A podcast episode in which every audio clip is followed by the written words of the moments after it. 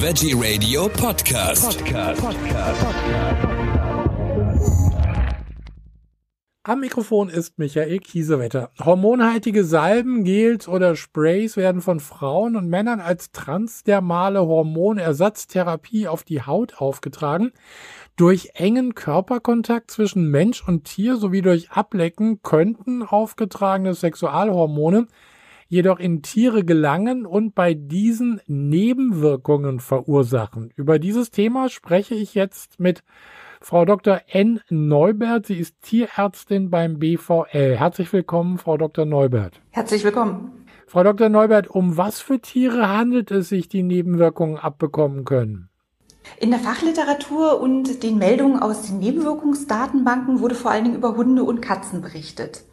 Es ist aber nicht auszuschließen, dass auch andere Haus- oder Heimtiere betroffen sein könnten, die engen Körperkontakt mit ihren Menschen haben.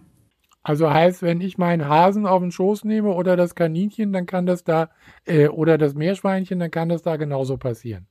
Da liegen tatsächlich noch keine Informationen in der Fachliteratur und auch in den Nebenwirkungsdatenbanken vor. Das heißt aber nicht, dass es das nicht geben könnte, weil das so schwer zu diagnostizieren ist tatsächlich.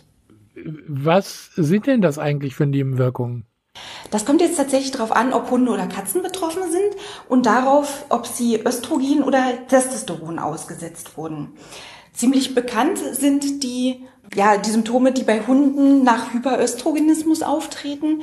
Das ist zum Beispiel eine zunehmende Haarlosigkeit, oft beginnt an den Flanken oder der hintere Körperteil ist betroffen. Es kann auch geschwollene Zitzen geben.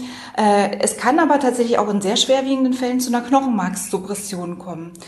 Das heißt, zu Blässe, Schwäche, Lethargie, Blutarmut, Fieberinfektionen. Und das kann tatsächlich sehr äh, lebensbedrohlich sein.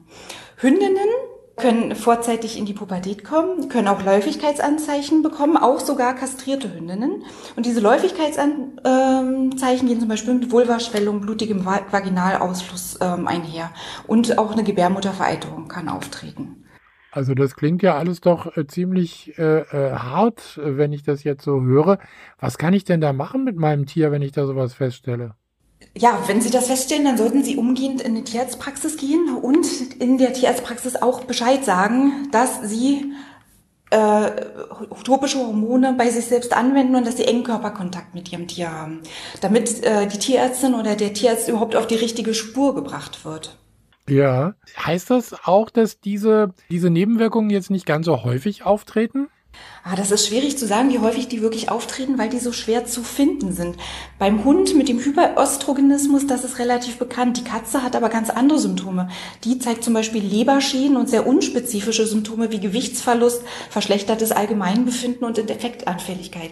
Und da ist es sehr schwierig, als Tierarztpraxis erstmal dran zu denken, dass nicht das Tier das eigentliche Problem hat, sondern dass das Problem daher kommt, dass ähm, der Besitzerin oder der Besitzer ähm, ein Medikament bei sich selbst anwendet. Und dadurch, dass es so schwer zu diagnostizieren ist in dieser unspezifischen Symptomatik, kann es tatsächlich sein, dass wir das einfach unterdiagnostiziert haben.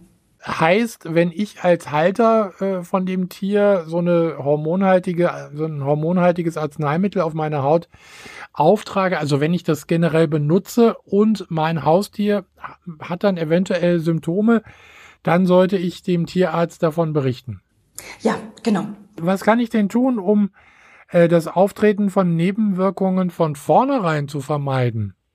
Ja, die erste Möglichkeit ist, dass Sie tatsächlich ähm, das überwiegend, ähm, je nachdem, wie es in der Packungsbeilage tatsächlich steht, aber eine Möglichkeit wäre, das auf Körperstellen aufzutragen, die von Kleidung bedeckt werden oder den Kontakt meiden oder nach der entsprechenden Einwirkzeit gegebenenfalls das Produkt abnehmen. Ähm, wichtig ist, es können auch nicht, es sind auch nicht nur Tiere betroffen, es kann auch auf Kinder, Enkelkinder etc. übergehen und auch die können sehr schwere Nebenwirkungen bekommen davon. Ah, das ist äh, äh Partnerinnen und Partner. Ja, also das ist äh, äh, spannend. Also es geht dann nicht nur um Hunde und Katzen, also um die Haustiere, sondern auch um eventuell mit im Haushalt lebende Personen, also Partner oder Partnerin. Oder Kinder oder Enkel, genau. Und äh, gibt es da auch schon äh, was zu sagen zu den Nebenwirkungen? Sind das die gleichen jetzt wie beim Haustier oder ist das da ganz anders? Ja, dazu wissen natürlich unsere humanmedizinischen Kollegen sehr vom, vom Bundesinstitut für Arzneimittel und Medizinprodukte sehr viel besser Bescheid, weil die natürlich Humanmedizinerin sind und ich bin nur eine Tierärztin. Aber vom Prinzip sind die Symptome relativ vergleichbar. Aber nur Tierärztin kann man jetzt auch nicht sagen. Danke. Das ist ja schon ein toller, ein toller und vor allen Dingen auch ein absolut wichtiger Beruf. Es war eine, eine spannende Geschichte. Hormonhaltige Humanarzneimittel können Nebenwirkungen bei Hund und Katze und wie wir gerade gehört haben, auch bei Partnern oder äh, Kindern, Enkelkindern hervorrufen. Ich bedanke mich bei Ihnen, bei Dr. N. Neubert, für diese Informationen und äh, ja, äh, würde sagen, wir sprechen bestimmt nochmal an anderer Stelle äh, über ein anderes Thema. Vielen herzlichen Dank. Vielen Dank.